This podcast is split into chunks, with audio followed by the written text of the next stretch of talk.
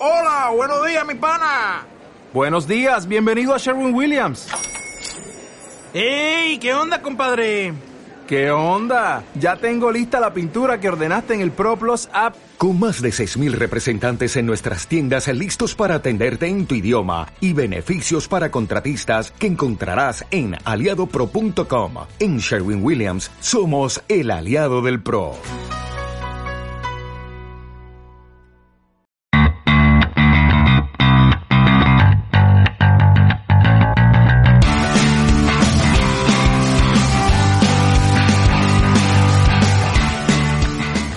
Amigos de las artes marciales mixtas, bienvenidos una semana más al podcast de referencia del MMA en español y hoy tenemos una entrevista que muchos estáis esperando porque es una de las grandes promesas. Me ayudará a esta entrevista mi amigo Álvaro García Colmenero. ¿Qué tal? ¿Cómo estamos? Con muchas ganas de preguntar aquí a nuestro amigo Ignacio. Ahí, eh, exacto, lo estás anticipando, se veía en cámara, estamos con Ignacio Capella, un placer tenerte aquí. Oye, muchísimas gracias por la invitación y también es un placer estar aquí hablando un poquito de MMA y de, de mi carrera, a ver. Vamos a empezar este programa con esa entrevista con él. También hablaremos de lo que ha pasado en el evento que encabezó Derrick Lewis, en el que consiguió de nuevo un caos y se convierte en el peleador con más caos de la historia de la UFC. Pero también haremos, tendremos una sección, ¿no, Álvaro? Sí, también vamos a hablar del regreso, bueno, del hipotético regreso de uno de los luchadores más hypeados que hay ahora mismo en la actualidad. Pues todo eso lo vais a tener en Generación MMA y para ello lo que queremos es seguir eh, creciendo y por eso os pedimos de nuevo unos 800 likes, que el otro día lo conseguimos bastante rápido y ya sabéis que nos ayuda a crecer. Y por supuesto que le deis una visitilla a Estilo MMA, vuestra tienda, pues, la mejor tienda de productos de MMA, sobre todo porque tiene la licencia Venom, que es la, bueno, los que traen toda la ropita de UFC y por lo tanto son los que tienen la mejor ropa. Ya sabéis que la tenéis en Madrid, la tenéis en Valencia como tiendas físicas, las dos en el centro y también eh, podéis comprar eh, por internet toda la ropa que os llegará si vivís en España y en toda Europa. Ignacio, lo he hecho de carrerilla porque quería hablar contigo. Veo que lo tienes cogido. Sí, sí, se- esto se me da bien, a ti se te da bien pegar hostias, a mí se me da bien tirar del carro de generación MMA. Y te quiero hacer una pregunta directa, ¿por qué no has peleado en los últimos dos, tres años? Pues bueno, aquí vienen todas mis desventuras y, y mis des- eh, desgracias parciales. A ver, a ver, Bueno, cuéntanos. pues peleé Combat Américas en México en marzo del 2019. Arrasaste. Arrasé, me salió bien. Dije, bueno, pues me volverán a llamar de Combat Américas. Pues no, porque parece ser que los españoles ahí, ahora parece que ha cambiado, pero antes ganaba un español ahí y ya no te llamaban más. Eso parecía. A mí No me llamaron sentido. ahí a priori a perder, eh, no era el favorito, arrasé y no me llamaron nunca más. Eh, me lesioné, protusión discal, estuve más o menos ocho meses entrenando lo que podía y luego llega la pandemia. Llega la pandemia, durante la pandemia, durante la pandemia contacto con Ferro Management de Miami y me empiezan a llevar ellos la, la carrera. ¿Contactas tú con ellos? Sí, empecé, envié cuatro mails a diferentes eh, management y me contestó justo el que quería porque estoy, estoy mirando de trasladarme a Florida, empezar a hacer cositas por ahí y demás. Mm, Es una cosa que valoro mucho en ti. Eh, luego te preguntaré por las empresas que, que tienes o que por lo menos hablas de ellas en tus redes sociales. Eh, me parece un gesto muy inteligente, ¿verdad, Álvaro? Ser tú el que contactes y decir, mira, este es mi currículum, yo finalizo todas las peleas, yo noqueo, tengo un buen récord, estoy en un momento bien. Eh, ¿cómo No todos los peleadores habrían hecho lo que has hecho tú. Sí, bueno, cuando se trata de, de- si hay que vender y hay que ser pesado, pues lo hago. Envié eh, los que hicieron falta, hasta que me respondió, me pusieron en contacto con, con José Díaz, que le mando un saludo desde aquí, que hablaba español y empecé, bueno, me empezó a preguntar cosas sobre mí, empezó a ver mis combates y, y adelante. Claro, ese entonces eh, un año y medio sin pelear y, y sabiendo que era la pandemia por en medio, aún era un caramelito, por así decir, después de haber ganado un ex UFC, de haberlo no quedan dos minutos para las grandes ligas. ¿Qué ocurre? Empezamos a sacarnos el visado americano y, bueno, he estado un año y dos meses para el visado. Cuando ya parecía que me lo estaban dando, me lo estaban dando, eh, con José mm, miramos para entrar en el Contender Series.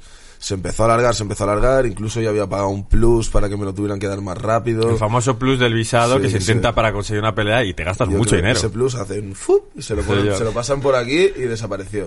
ese plus yo no sé. Pero bueno, entonces eh, me dan el visado mm, cuatro días antes de que acabe el Contender Series de, de noviembre. Bueno, No te dio tiempo. Primer chasco. Empezamos a preparar para entrar para entrar en la PFL. Eh, cuando parecía que todo que sí, que sí, que sí, pues la PFL dice que hasta marzo no van a coger otros luchadores. Yo ya estaba más o menos en el peso, porque calculaba que iba a ser en diciembre mi combate. Y dije, ostras, pues de aquí, de aquí a marzo eh, voy a subir de peso, porque si no, no, prefiero estar arriba y luego bajar para la pelea. Eh, y me llaman un día que si en cuatro días quiero pelear en Velator contra Toma. Ray Ray Wilson. Toma, como si nada. Y yo ya en 82 kilos. Y digo, no puede ser. Y digo, esta cruz que tengo, ¿de dónde, de dónde me ha caído? Pero bueno, no pasa nada. Ahora estamos mirando de hacer un combate así puente, pero bueno, que no me gusta llamarlo combate puente, porque cualquier combate puedes perder. No, no, para Entonces, nada. Sobre todo en tu situación concreta no te puedes confiar nada porque una caída hay que levantarla de una forma tremendamente complicada. Perdona que te interrumpa porque muchos de nuestros aficionados, que últimamente nos hemos desligado un poco al tema del MMA español, porque hemos visto que ya nos siguen de muchas otras partes y demás, tienen que saber por qué estás aquí. Eh, igual es opinión mía. Para mí eres de las tres personas que más probablemente antes lleguen a UFC los próximos peleadores españoles, me refería. Está Kevin Cordero haciéndolo muy bien, está Aníbal que ya fue a contender series y que va a tener una pelea ahora puente, como hemos dicho, para intentar luego entrar. Y me parece que siempre has sido como uno de los grandes tapados, sobre todo a raíz de esa victoria en, com- en combate ahora global, antes eh, Américas. O sea, te estamos entrevistando porque creemos que en poco tiempo es probable que estés en la UFC. Bueno, si sigo con la dinámica de, de caos rápidos, eh, de que me salgan bien las cosas y además, bueno, yo creo que he estado trabajando mucho estos tres años sin dejar de ser fiel a mi estilo, pero, pero cositas nuevas para, para sorprender, porque, porque evidentemente ya me, me habrán estudiado mucho, eh, no quiero ser predecible, además que, que todo el mundo cambia, ¿no? Nos vamos haciendo mayores. Eh, y yo, siguiendo esta racha, creo que sí que, que, que puedo llegar ahí. ¿Por qué uno de los olvidados, quizás, que me has comentado? Es que yo creo que como he peleado muy poco aquí, siempre, siempre me ha gustado ir a pelear fuera, ¿sabes? Entonces ya, pues, justo empecé mi carrera profesional, iba mucho a Francia. Empezaste como en 2014, ¿no? O así, la profesional. Sí, correcto. Lo que pasa que hice mi carrera amateur, bueno, hice no, empecé la carrera amateur, hice el campeonato de España eh, clásico, luego pasé a una profesional porque no, no sabía no, no sabía lo en serio que me lo iba a tomar, que es la que pierdo, y luego hice mi carrera amateur y luego pasé ya a profesional de verdad. O sea, realmente profesional lo que yo, yo lo que yo considero mi carrera son seis victorias, de las que la primera hice por finalización y las cinco siguientes por KO. Entonces, la idea es seguir esta racha, por eso estamos trabajando para eso. Perdona que interrumpa un momentito, Ignacio. Te quería preguntar, ¿cuál es tu background? O sea, ¿eres un luchador, digamos, de la nueva generación de los que empiezan haciendo MMA directamente? ¿O entras en una disciplina y luego vas haciendo poco a poco la transición? Cuando yo empecé a entrenar en Menorca con el Hoy Blanco, que era, bueno, sobre todo era muy striking, ya hacíamos, pues le llamábamos free fight. Y las, y las técnicas que hacíamos en el suelo quizás, bueno, eran, era lo que se hacía en esa época, ¿sabes? No es que fuéramos desacompasados al resto. Pero claro, no tiene nada que ver con las MMA de ahora. Entonces, sí que me considero que, que empecé en- haciendo striking, pero empecé haciendo striking, pero ya tocábamos, ya iba con la idea de, de hacer MMA. Entonces ese striking es diferente, porque es un striking en el que no, no vas a poner como en el Thai el peso atrás en la pierna, vas a buscar mucha movilidad, vas a buscar una distancia más larga, no vas a buscar combinaciones súper largas o vas a estar cubierto una combinación para responder, porque ya cuentas que te van a golpear con guantillas. Entonces es un striking que, que haga solo striking, es, es un striking muy enfocado en MMA. Te quería preguntar, de todas esas peleas, las seis que decíamos en esta racha que consideras, bueno, las rachas de seis victorias, para ti es tu carrera profesional, ¿cuántas de ellas han sido internacionales? En Barcelona he hecho una. eh, una o dos. O sea, cuatro. Cuatro o cinco internacionales. ¿Y tú estarías dispuesto a, en esas, en teoría, supongo que en 2022 ya vas a volver a la actividad, has estado esperando a la visa, entonces probablemente tu actividad vaya a ser en Estados Unidos, porque es lo, es lo que tiene sentido. De hecho, muchos peleadores cuando les llega, cuando tienen que pelear en Estados Unidos, ni se preparan visa ni nada. Es, ah, bueno, que tengo que hacer unos papeles antes de pelear. No, no lo saben y muchos se han quedado, se han quedado fuera de competir en Combate Américas, en otras eh, competiciones que hay en Estados Unidos. Lo que te quería preguntar, ¿tú estarías dispuesto a hacer una pelea en España? Sí, no veo por qué no. Lo que pasa que, bueno, como ya habíamos planteado ir para allá, también quiero que me empiecen a ver ahí. Quiero, quiero empezar a hacer, bueno, a, a hacer migas con mis managers allá. O sea, me gustaría que fuera en Florida, pero bueno, nunca descartamos nada. ¿Habías pensado algún gimnasio? De, en el caso de ir a Florida o alguno que te guste, que, que tengas de referencia. American Top Team y Sanford MMA, y además son los que están así hermanados con Ferrown Management, y bueno, pues hay que mirar las condiciones de cada uno, porque evidentemente son, son equipos muy sólidos, con normas estrictas, como tiene que ser, porque son la élite. Y claro, yo también tengo, bueno, pues todas las historias estas que hemos comentado antes, que luego me quieres preguntar, de mis empresas y demás. Y la idea sería que pudieran ligar con eso, ¿no? Que yo pudiera, que yo pudiera hacer mi actividad ahí también como luchador y, y todo esto que estamos haciendo para el bullying, el acoso escolar y relaciones, relaciones de pareja educativas. Ahora te preguntaré por eso, por Seat of Respects, pero si tú tuvieses que coger y decirme mi año como peleador profesional de 2022 soñado, sin decir ninguna barbaridad como ser campeón de la UFC, ¿cómo crees que dirías, estoy orgulloso de que haya pasado esto, un 2022? Bueno, yo quiero entrar en una de las tres grandes ligas para mí en Estados Unidos, que son UFC, Bellator o, PCL. Eh, yo pensaba, por todo lo que habíamos hablado con los managers, que iba a entrar ya directamente. Si tengo que hacer una pelea de estas puente que decimos, pero que al final son peleas como todos y el rival, como decimos, no es manco y cualquiera te puede, te puede ganar. O como si tengo que hacer dos peleas puente o tres, pero acabar entrando allí. Este es mi objetivo para 2022. Y si lo hago más pronto que tarde, pues eh, poder hacerlo más de una vez. ¿Tienes miedo de si peleas en Bellator no entrar en UFC? Mm, bueno, de miedo no. Si me llamara Velator iría encantadísimo, vamos. Sí, ¿no? Pero, pero bueno, claro, siempre prefieres UFC. Si me saliera la oportunidad de pelear en UFC, quizás es- aguantaría ese momento para poder entrar en UFC. Pero bueno, si de aquí a Velator, encantadísimo, vamos. Sí, sí, por supuesto. Hay, en mi opinión, dos formas de estar en Bellator. Una es acabar en una cartelera random en Italia cobrando 800 euros, que ya sabemos que hay... Bellator tiene peleadores muy bien pagados, peleadores que pueden vivir de ello, y luego tiene un montón de peleadores que les rellenan las carteleras en eh, las preliminares y demás. Incluso para que te vean da igual entrar en esas. Es verdad que tu caché es mucho mayor, pero bueno, pues si es un par de peleas en Bellator en la preliminar contra unos rivales sencillos, pues mira, dos que me meto ahí, tres victorias, las que sean. Pero Bellator tiene ese componente de que en UFC una vez tú entras, tú ya tienes un salario aceptable, por Sí, lo menos. mira, es lo que te iba a decir. Por ejemplo, las que no, fueron a- no llegaron a ser negociaciones como tal, pero sí que los primeros pasos que dimos con PFL te sentías te sentías querido, ¿no? Con las ofertas que te hacían, como, como, como te llamaban a ir a pelear ahí. La oferta que me hicieron en Bellator, que encima iba a sustituir cuatro días antes para pelear contra Ryder Wilson, la oferta era absurda. Qué, increíble, ¿eh? O sea, te necesitan, te piden, pero no te dan el dinero.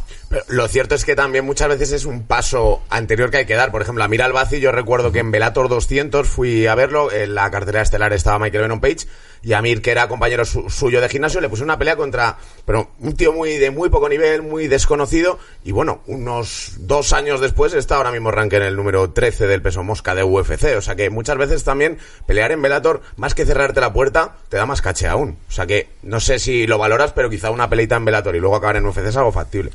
No, sí, sí que la valoro. Lo que pasa que valoras que te, que te den la oportunidad de, de, de mostrarte y de poder crecer. Lo que sí que piensas es que dices, bueno, a ver, vosotros ganáis dinero, yo me estoy ahí partiendo la cara. ¿Qué más que si eres la, la mejor segunda liga del mundo, lo pagues, ¿no? Lo piensas. Evidentemente, claro, que, que- que quieres mostrarte, ya la aceptas y vas ahí con todo, pero... Vamos a aprovechar este momento. Cuéntame, eh, sobre todo conozco Seeds of Respect, pero no sé si es la única empresa que tienes. Cuéntame un poco el proyecto. Bueno, nosotros hace años ya nos empezamos a dedicar a dar talleres para ayudar a los demás, ¿no? Al principio era un tema muy desde el coaching, ¿no? Un coach nos daba sesiones gratis de, de coaching deportivo y a cambio había deportistas que dábamos pues clases a, pues a niños necesitados, niños que habían sufrido bullying y demás. Eh, ¿Qué pasó un día? Pues empezamos a ver que con la realidad virtual podíamos hacer eso escalable llegar a un montón de gente. Entonces, empezar a grabar eso que estábamos haciendo offline para convertirlo online. Convertirlo en un producto tecnológico y empezar a llevarlo a todos lados. Entonces, disculpa, ¿eh? empezamos a ver que, que no solo había, al, al principio lo enfocábamos mucho, como somos luchadores, a la parte de enseñar a defenderse a una persona de, de una agresión, ¿no? De, de- de un niño que le está haciendo bullying o una pareja que la está, que la está maltratando y empezamos eh, a ver que había que ir a la parte previa, ¿no? A la parte más de educar, de, de enseñar a detectar un caso a tiempo, de decir stop aquí, de ayudar al compañero que también lo está sufriendo, etcétera. Entonces ya no se convirtió en unos talleres eh, de enseñar a defenderse, sino que empezamos a, a trabajar mucho más la parte previa, la parte educativa. Enseñar a no hacer, a detectar a tiempo cuando te van a hacer y cuando eres el testigo, pues tomar la decisión de frenarla a tiempo. O cuando es tu pareja que empieza unos, unos actos de, de- de maltratador Sí. o empieza a ver atisbos de ello. Actitudes tóxicas y demás. Pues darte cuenta antes y salir de ahí a tiempo.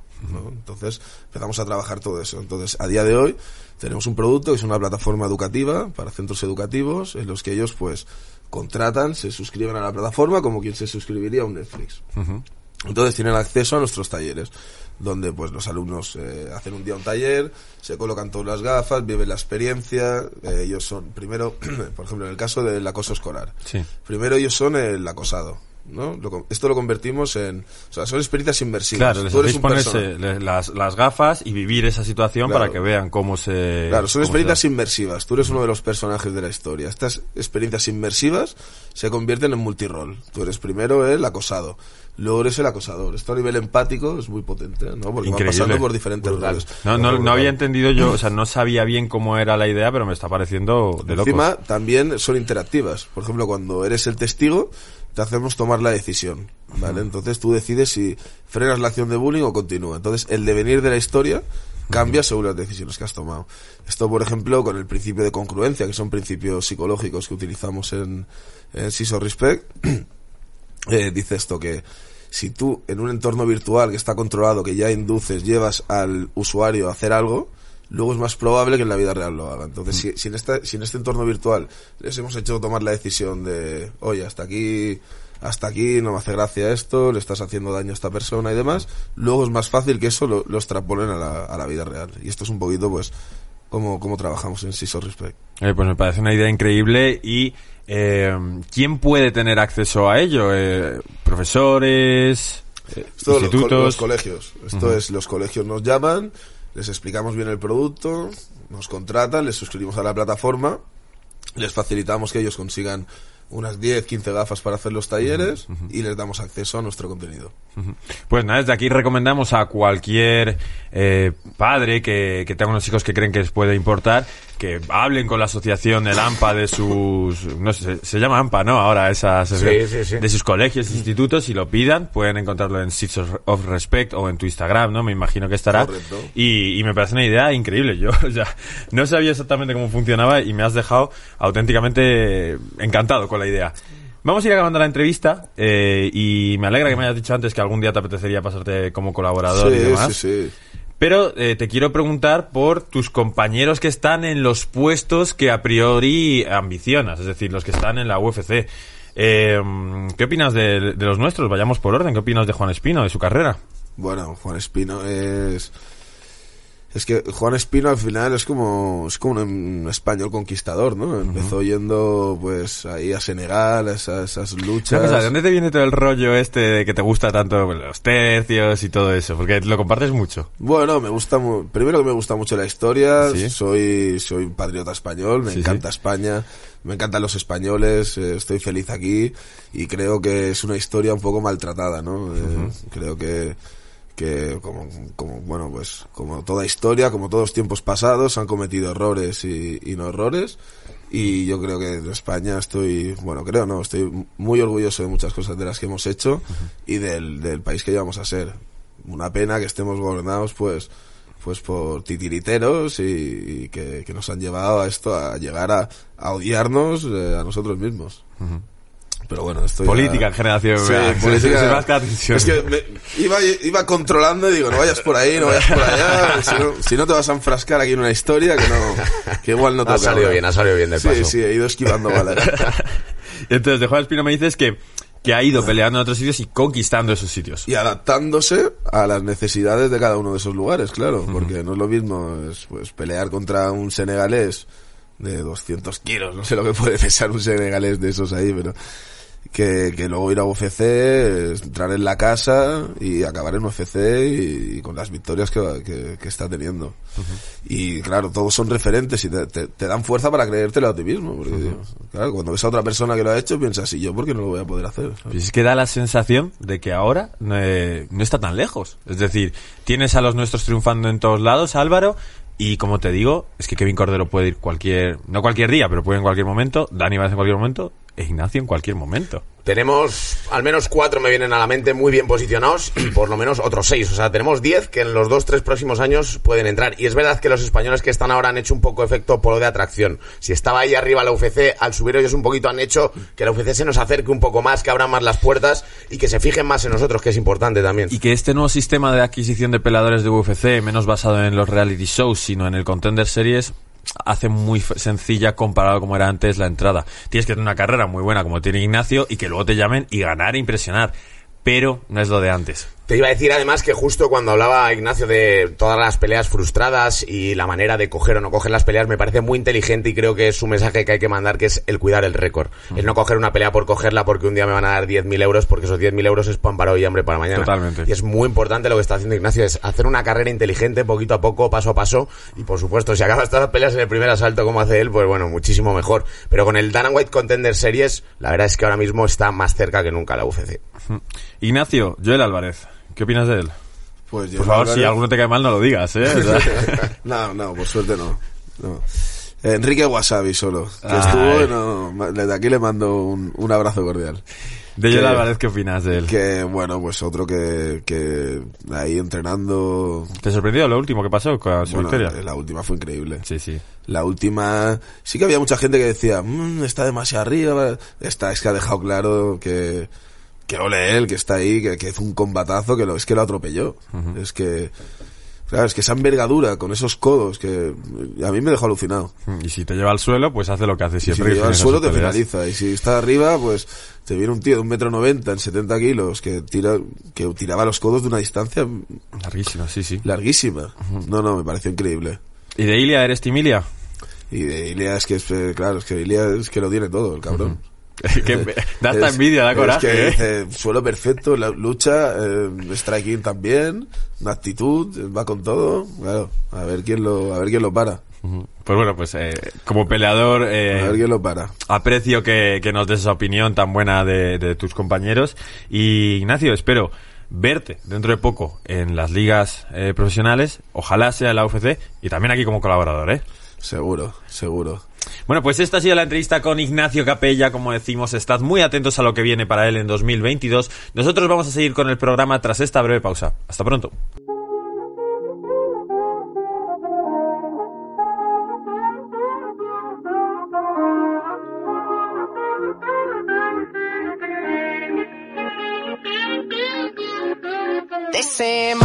Y después de esta increíble entrevista con Ignacio Capella, al que os decimos que de verdad le sigáis eh, en sus redes sociales y más porque va a hacer mucho ruido, le hemos sustituido. ¿Qué? Alejandro, ¿cómo estás? Hombre, yo estoy un poquito de luto por el combate de Stephen Thompson, pero bueno, vamos a intentar sacar el programa adelante. Tristeza absoluta para los amantes del striking. Eh, um, cae Stephen Thompson. Difícil de recuperarse de esta, pero bueno, es un es contendiente al título. Si queréis podemos empezar por ahí. Vamos a hablar de ciertas Bueno, vamos a quitarnos eh, highlight reel de Melissa Gato, que consigue noquear eh, con un golpe al hígado. Bueno, pues, pues bien por ella. Aguijo- aguijonazo muy bonito, tío. Sí, sí, como cae la rival al suelo y aunque intenta, intenta, cuando te pinchan el hígado es que se ha acabado. O sea, es el caos más frustrante porque tú, tú quieres seguir pero tu cuerpo no te deja. La verdad que te paraliza totalmente y, joder, de hecho, como que tarda un poquillo el, el referee, el árbitro en pararlo y es como, si está cayendo ya redonda. ¿Te han noqueado el hígado a ti, Alejandro, alguna vez? Es que el problema que hay en el hígado es eso, que no es un golpe que en el momento coge y te cae, sino que durante unos segundos dices, puedo continuar. Y en cuanto vas a intentar hacer el siguiente movimiento es cuando caes. De pronto te frena. clac. Porque con otros golpes sí que puedes decir, caigo, ya está, me he dormido, no me da cuenta. Pero en este tú intentas hacer algo y ya es cuando te das cuenta de que no puedes. Entonces es muy frustrante, como tú dices. Sí, sí, sí. Otra pelea que nos interesa mucho fue la victoria de Mateus Gamrot sobre eh, Diego Ferreira. Diego Ferreira estaba mejor posicionado que Joel Álvarez, nos parecía un posible contendiente. Mateus Gamrot eh, tiene alguna derrota en UFC, ¿no? Cuando llega o algo así, porque se habla siempre muy bien de él en una división muy complicada, pero no estaba pos- bien posicionado. Y al final, ayer se impone. Lo que le ha pasado especialmente además es que es el típico luchador que le ha costado entrar mucho al ranking, porque tiene alguna victoria también buena y yo recuerdo hablé con él no hace mucho tiempo y está un poco como frustrado. Yo le preguntaba el hecho de, oye, ¿y no, no, o sea, no te importa que te estén tratando de esta manera, pues lo típico que pasa muchas veces a luchadores pues europeos o que no son tan conocidos, pero realmente es una auténtica bestia. A mí me encanta muchísimo, tiene un estilo de lucha además muy de presionar, de presionar. De hecho, creo que sería muy bonito que le crucen con Gillespie, porque veríamos, bueno, sería más una pelea de lucha que otra cosa. Pero bueno, en cualquier caso, creo que es una bestia. Creo que va a dar mucha guerra, que es peligroso dentro del top 15. Y se le veía probablemente, venir, además, ¿eh? y probablemente haya sacado a Joel Álvarez del top 15 este martes, lo veremos, porque al vencer él, probablemente salga Joel, pero que no pasa nada. Una vez ya se entra en el top 15 ya se entiende cuál es Le pasó el día. Topuria también, vamos, que ahora mismo está fuera y, y para nosotros es top 15. Sí, claro, lo bueno es que cuando no ves el ranking de UFC, te fijas, por ejemplo, en el de Tapology y demás, y ahí ya sí que te colocan... El de Tapology va por votos en general, ¿no? Entonces, si tú no estás en el top 15, lo mismo la gente te posiciona en el 35 o en el 25, pero una vez acabas de ser el top 15, ya se te posiciona el 16 o el 17, y ya es fácil emparejarte con esas peleas. Vi a un Diego Ferreira que le hubiese ganado yo el Álvarez, ¿eh? Eh, sí, desde luego que sí, pero también les vi eh, muy acorde al top 15. Les vi con mucho nivel. Sí. Vi, pues eso, que hasta en situaciones de aguas profundas, situaciones difíciles, son muy eléctricos para recuperarse, para, por- para poder volver otra vez de nuevo al combate, para dar guerra. Pero lo que hizo Gamrod fue espectacular. O sea, es que le partió las costillas, yo creo, directamente. Van al suelo, casi le derriba y de pronto cuando se intenta levantar Diego Ferreira cediendo la espalda, Mateus Gamrot le da un rodillazo y Ferreira dice, ha pasado algo, para la pelea, para la pelea. Y aún así se intenta tirar al mataleón, pero bueno. Es espectacular, perdona, eh, interrumpa Gonzalo, estaba mirando, perdió y tenía razón en el debut contra Kutatelatse. Y luego ya encadena tres victorias contra Holtman, eh, Jeremy Stephens y ahora Ferreira. Es que son grandes nombres, los, sobre todo los dos últimos. Eso ya le sirve para colarse en el top 15 y va a ser peligroso. Sí, y tiene pinta de que se va a quedar ahí unos añitos por lo menos. No le veo yo con eh, opciones de llegar al título en algún momento, pero bueno, es un muy buen peleador. Ahora sí, faltan todavía tres peleas que vamos a hablar, pero me apetece pues darte el pésame, Alejandro. Es uno de tus favoritos, debe ser un top 1 o top 3 y lo y ayer no, ayer no pasó, tío. Es que es lo malo de este tipo de peleadores que es tan unilateral en el estilo. Porque podemos encontrar gente que es muy buena arriba, gente que es muy buena abajo, y cuando esa gente que no es tan completa le haces un game plan para joder, por así decirlo, todo su estilo, todo lo que se le da bien, pues fue lo que pasó. Los momentos en los que brilló fue cuando estaba arriba, pero en cuanto bajó, en cuanto le derribaban, ya no podía hacer nada. Hombre, es que 7 de 9 derribos, eh, mucho control. Creo que son 12 minutos de control entre clinch y suelo, eh, más de 100 golpes conectados por parte de Al Muhammad entre clinch y suelo. Es una victoria espectacular para el peleador que, que bueno, está pues, eh, con- considerado el número 10 y ha vencido al número 5, da un salto de calidad tremendo. Eso te iba a decir, que es que, que bien manejado por parte de Alias de la Cid, porque es un salto brutal de cinco posiciones y luego en cuanto a la pelea es que es una cátedra de cómo trabajarle a un striker puro. Este también justo Belal Muhammad, su estilo es lucha pura, es wrestler, pero es que aún así lo hace muy bien y también por supuesto no hay que quitarle crédito, pero fallo también de, de Thompson que no circula como tiene que circular, le, le permite con ángulos rectos directamente llevárselo al suelo. Sí, pero yo tampoco le considero tan, tan wrestler, es más bien la, la situación que se dio, es como una de sus grandes armas, pero también presiona muy bien arriba. Es que es completo. Es, que es muy completo. Es muy completo. Pero es verdad que es el típico que dices, tiene armas suficientes, no porque fuera Thompson, sino que puede llevar una pelea contra alguien que también Sí. sea completo, se la puede llevar perfectamente a la lucha. Pero es verdad que no es un wrestler puro. Alejandro, técnicamente, eh, ¿qué, qué echaste de menos en Stephen Thompson?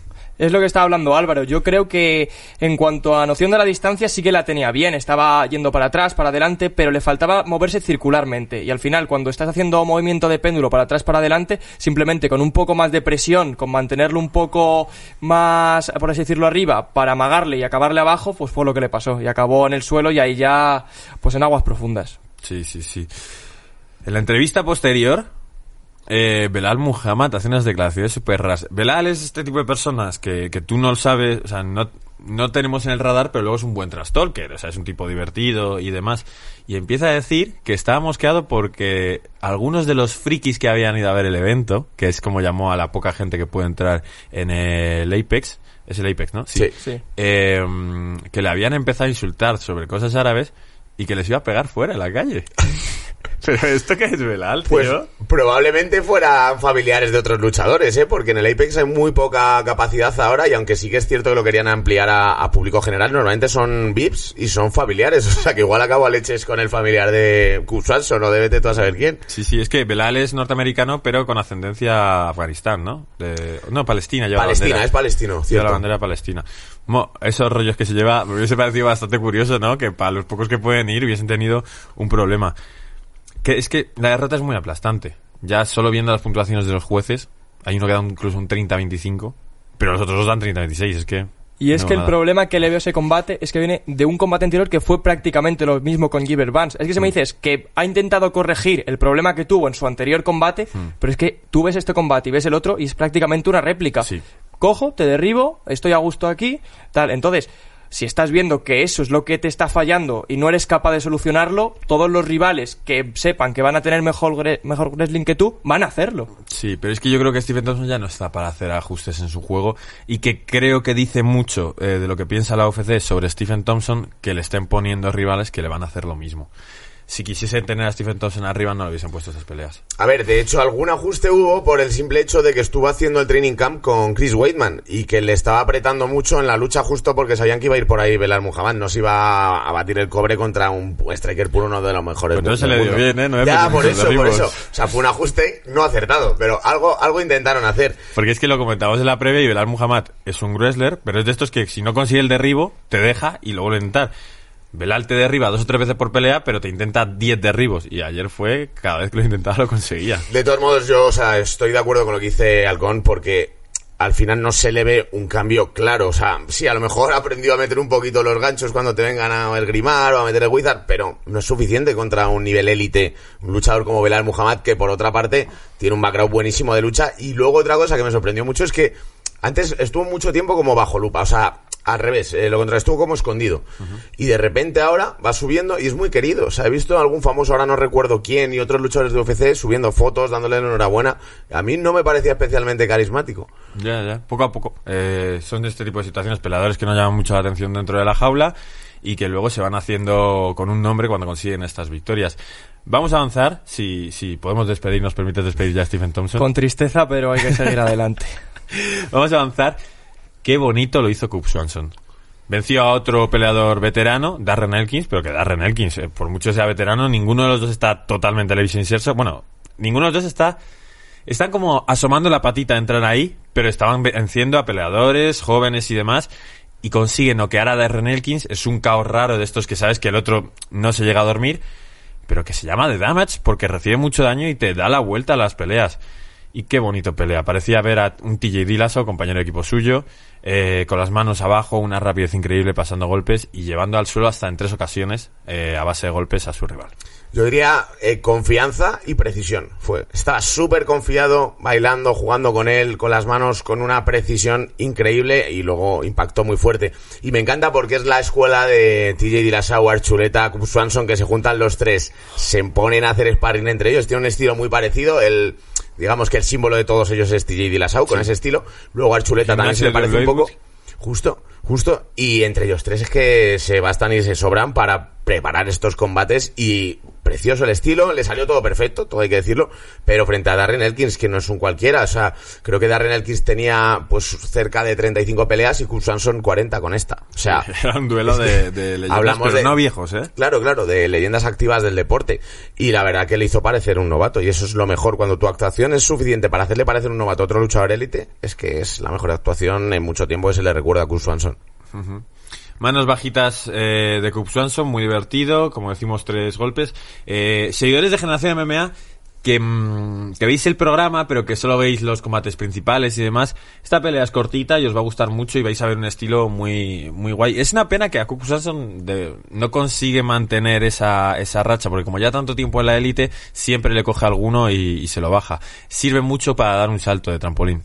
Lo cierto es que sí, y, y es un tanto irregular y luego lo que decías tú es que ha recibido bastante daño y también se ha pegado con los mejores. O sea, es que no rollo una pelea, en cuanto sube un poquito le ponen un hueso y bueno, pues pierde y vuelve a bajar, pero es un tío, es el auténtico guerrero de estos que, que van hacia adelante, un, un Diego Sánchez, un poquito más estiloso, pero, pero un Diego Sánchez. ¿En qué situación está ahora mismo Cub Swanson? ¿Tú recuerdas si está arranqueado? Sé que ha estado en algún momento hace pocos años en top No. 5, top 7, pero yo creo que está afuera, ¿no? Yo creo que está fuera también. Ahora, ahora debió no lo tengo- una racha de no memoria, pero, pero yo creo que está afuera y es lo que te decía, que es que es un luchador al final cuenta con 12 derrotas en su carrera y dentro de UFC son unas cuantas y has, pues eso, encadenado dos victorias, una victoria, luego una derrota. Iba, o sea, le ha costado mucho siempre estar en el top, pero para nosotros sí que es un top. Porque es un luchador que te da unas guerras espectaculares y como decíamos además lo hace vistoso. En este caso además es que no falla una, o sea es que es un 100% de precisión y lo hace lo hace muy bonito nos da un highlight de uno de los highlights de la de la de hecho le dieron el performance de Sí, le dieron el performance eh, porque además de que hace una pelea sobresaliente, el último golpe que le da es una patada giratoria. Aunque no sea un golpe total, pero ya no hace le roza pero sí pero ya algo le hace sí sí Sí, sí. Y bueno, ahora hablemos de la bestia, el hombre que más caos ha logrado en la historia de la UFC. Derrick Lewis, del que a mí me cuesta mucho, eh, Alejandro, confiar en él como candidato al título. Ya lo he intentado, pero yo no sé por qué dudo de él. Luego acaba haciendo actuaciones como la de ayer contra un rival como Chris Daukaus bastante, bastante bueno. Pero yo no confío mucho en él. Y sin embargo es el peor que más veces ha noqueado en la UFC. Es que Derrick Lewis le pasa, por ejemplo, lo mismo que hemos hablado con Stephen Thompson, que sabe que tiene una baza que es increíble, que sabe que tiene una pegada que es descomunal, y pues simplemente va a eso. ¿Y qué es lo que pasa? Que cuando un peleador de verdad se prepara para, dices, esta es la bala que tiene, se la voy a inutilizar, pues como fue, por ejemplo, Daniel Cormier con la lucha, o Cyril Gane con los desplazamientos, con la frustración que tiene el no ser capaz de utilizar la baza que más le lleva a ganar los combates, se frustra y no es capaz de seguir el combate y ya es cuando pierde. Es que se desespera. La verdad que sí, que es un noqueador espectacular, pero como bien decías, también es capaz de dar una de las peores peleas de la historia, como la que hizo contra Francis Ngannou. Al final también, como juega con sus bombas, cuando de repente se te pone un monstruo de, no sé lo que me dirá, pero dos metros y 120 kilos cortando mucho De peso, músculo. de puro músculo, pues al final esa estrategia no sirve para todos. Pero en cualquier caso, Daukaos eh, le vi demasiado kamikaze. O sea, es que ir a, ir a intercambiar con, con Derrick Lewis, con el mayor bombardero de la UFC, no, no tiene mucho sentido. Pero es que le había salido bien y yo esperaba que hubiese sido al revés de lo que pasó, aunque hubiese ganado Derrick Lewis, pero que la presión la hubiese puesto Chris Daukaus y yo creo que la clave aquí fue que, que Derrick Lewis venía de perder en su ciudad, venía de, de haber rozado el éxito completamente y, y de estar en una pelea por el título, creo, pierde contra Sil Gané, eh, el título interino. Y creo que, que la pagó con, con, con Chris Daukaus. Lo comentábamos, el dato era espectacular y se sigue alargando. De las últimas 12 peleas que tenía Derrick Lewis, en las únicas 5 a las que había llegado el último asalto eran en las que no había sido la pelea principal. Si era la pelea principal, incluso las que ha perdido, eh, esas peleas acaban rapidísimo, eh, acaban antes de tiempo. Y, creo que lo pagó con Chris Daukaus, que también creo que podría haberle hecho lo mismo a Derrick Lewis, pero ahí está la experiencia, ahí está, porque uno está en el top 3, top 4 durante años y otro pues está entrando en la UFC. Y he de decir que además, eh, bueno, para empezar, fortaleza mental brutal, después de perder la pelea más importante de su vida, ganar así. Y luego además le vi fuerte, le vi, no sé, como si hubiera hecho algunos ajustes y menos grasa y más músculo. Le vi muy corpulento, pero muy ágil a la vez. Y claro, pues al final, si le sumas a eso un poquito de precisión, como encaje una, pues es que cae. De hecho, hay una foto que parece que es de la película de, de esta de Jesucristo, que, que parece que le van a, ¿sabes? Que le van a poner en la cruz porque le pilla que, La que- pasión- sí, justo la- la, pasión de Cristo. La La, película de Jesucristo. Jesucristo Superstar. Sí, esa era. la pasión de Cristo, la pasión de Cristo, que parece pues eso.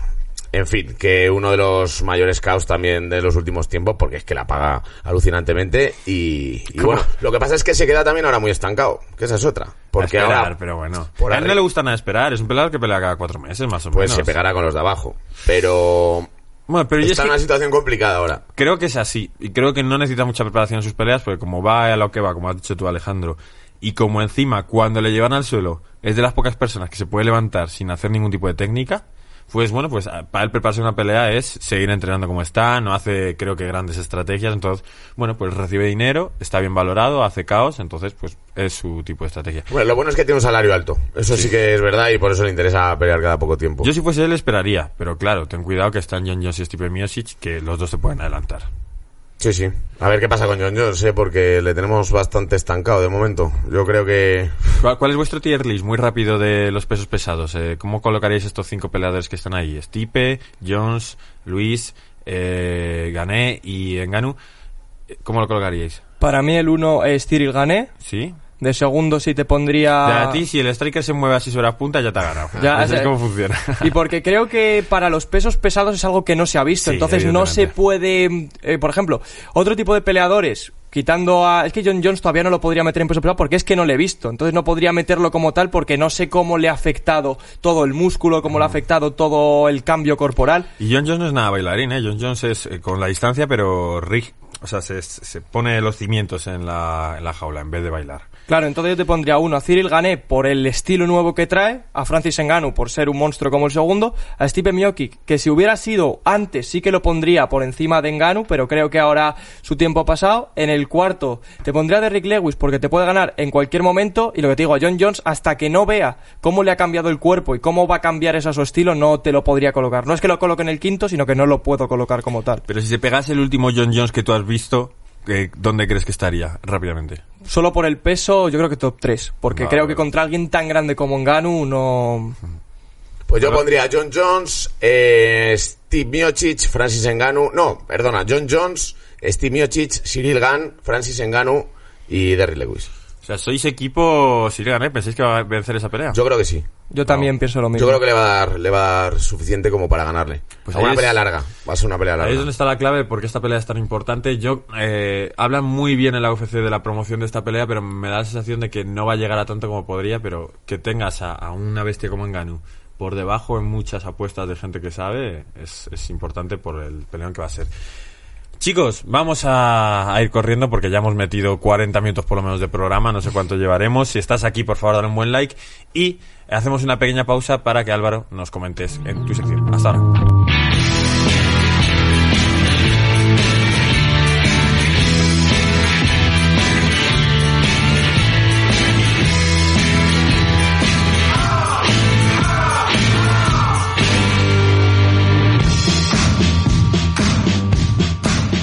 Y estamos aquí para hablar de un poquito de actualidad.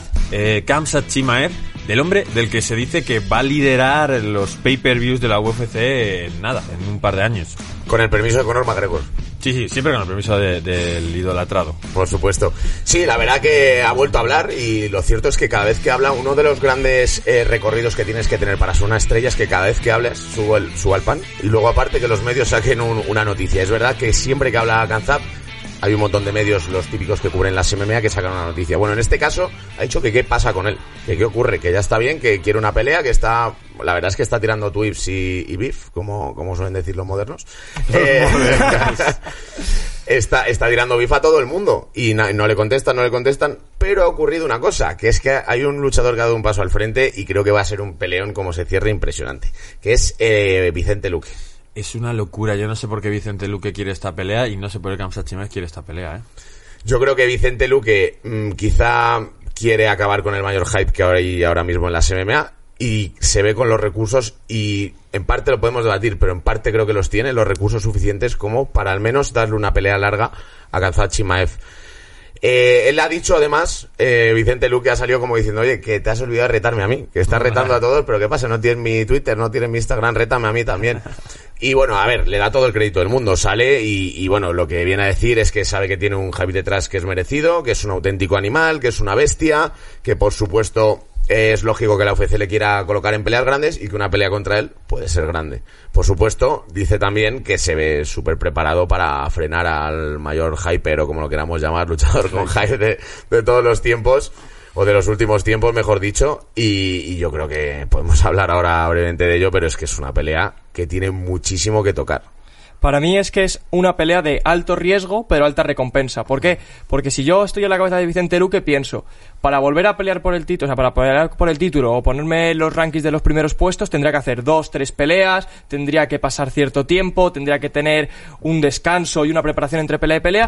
Y de esta manera, yo lo que puedo hacer es, si gano a Kanzat Chimaev, solo por el hecho de ganar a quien sea, todo el mundo va a hablar de mí, la repercusión que tiene va a ser muy grande y se- yo creo que lo ha puesto en la balanza y ha dicho, en vez de esperar tanto tiempo, en vez de hacer combates más sencillos, en vez de intentar escalar poco a poco, me la juego todo. Si sale bien, sale bien, si no sale bien, no sale bien. Pero es que como salga, es lo que hablamos, el va a subir mucho para él. Es que, descartando la pelea por el título, es la pelea más importante que hay. Entonces, anteriormente era como, uff, este tipo está fuera de los rankings, no me interesa enfrentarme a él porque no ganó nada y encima es peligroso, ahora es como, vale, sí, va a estar muy por debajo de ti en los rankings, pero es que es el peleador que la gente quiere ver.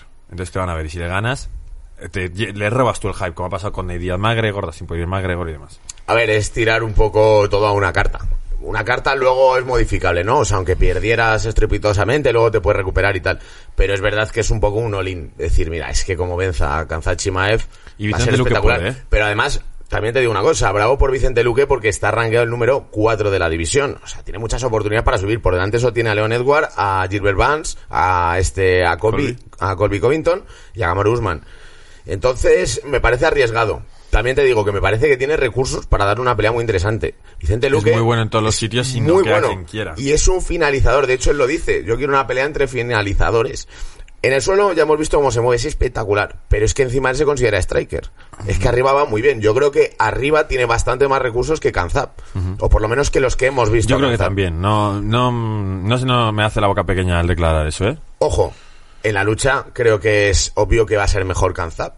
No por tanto, pero yo creo que sí. Pero en el suelo, volvemos a lo de antes. Creo que tiene muchos recursos Vicente Luque y se los hemos visto. Kanzap también todavía no hemos podido ver mucho. Pero la cantidad de Darth, de sumisiones, de guillotinas, de... O sea, juega muy bien en el suelo Vicente Luque. Me parece una pelea muy interesante para los fans, a pesar de que muchos fans no controlen a Vicente Luque, pero no creo que a la UFC le interese mucho esa pelea porque si vas a hacer que Kamsat suba, que suba contra gente que a los fans le den más nombre, ¿no? Y ya no solo eso, sino que también, por, si por un casual acaba perdiendo este combate, al final no le están haciendo la carrera tan sencillo como Maley, pero sí que es una estrella. Quieren hacerlo poco a poco, quieren que siga haciendo combates espectaculares y el, por ejemplo, ahora mismo si lo ponen a pelear contra Kamar Usman tampoco sería un movimiento muy acertado porque tienes que escalonarlo, tienes que darle experiencia, que todavía la gente lo conozca más, porque al final, si con los combates que tiene hecho hasta ahora tiene el hype que tiene, o contra un top 10, contra un top 8, contra un top 5, hace otras tres peleas más. Hace todavía más hype y ya cuando sea la pelea lo va a vender muchísimo mejor de lo que lo puede vender ahora. Te digo una cosa, si Kamsat es tan bueno como parece, a finales de 2022 está peleando por el título o a principios de 2023. Yo estoy convencido que va a acabar peleando por el título. Por pero- mucho que tú digas que le quieres, que, bueno, que sería lógico que ganas experiencia, la bomba necesita pelear ya por el título, ¿sabes? Para vender. Desde luego que sí, pero también es verdad que un poco lo que en la línea que dice eh, Alejandro, es verdad que a la UFC, o sea, es como darle una carta muy rápida a Kanzap, una carta superior. Es decir, Vicente Luque puede frenar un hype que a la UFC no le interesa nada. Pero por otra parte también pueden acabar desesperados de decir, es que nadie quiere aceptar esta pelea. Si el único que la quiere aceptar es Vicente, pues vamos a hacerla. Si al final los rankings, y es una realidad, están ahí porque son visuales, porque están bonitos, pero que si los Maker o Dana White se lo quieren saltar, se lo van a saltar. o sea, entonces, aunque estén luego descolocados o no pegar una pelea, ellos sí que la van a hacer. Pues con esto vamos a acabar el programa de Generación MMA de hoy lunes. No sé muy bien lo que se viene estas semanas de, de Navidades, os deseamos felices fiestas, pero no sé yo cuánto contenido vamos a subir. Todas las semanas tendréis algo, por supuesto, pero no creo que haya tantísima actividad. Eso ha sido Generación MMA. Si estás aquí, dale un buen like, no dejes de visitar la tienda de estilo MMA y deja tu comentario. Hoy la pregunta puede ser... Eh, ¿Quién ganaría? ¿Vicente Luque o Kamsat Chimaev? ¿Quién es vuestro favorito? Chicos, eh, nos vemos esta semana con más contenido. Hasta pronto. Chao. Pronto.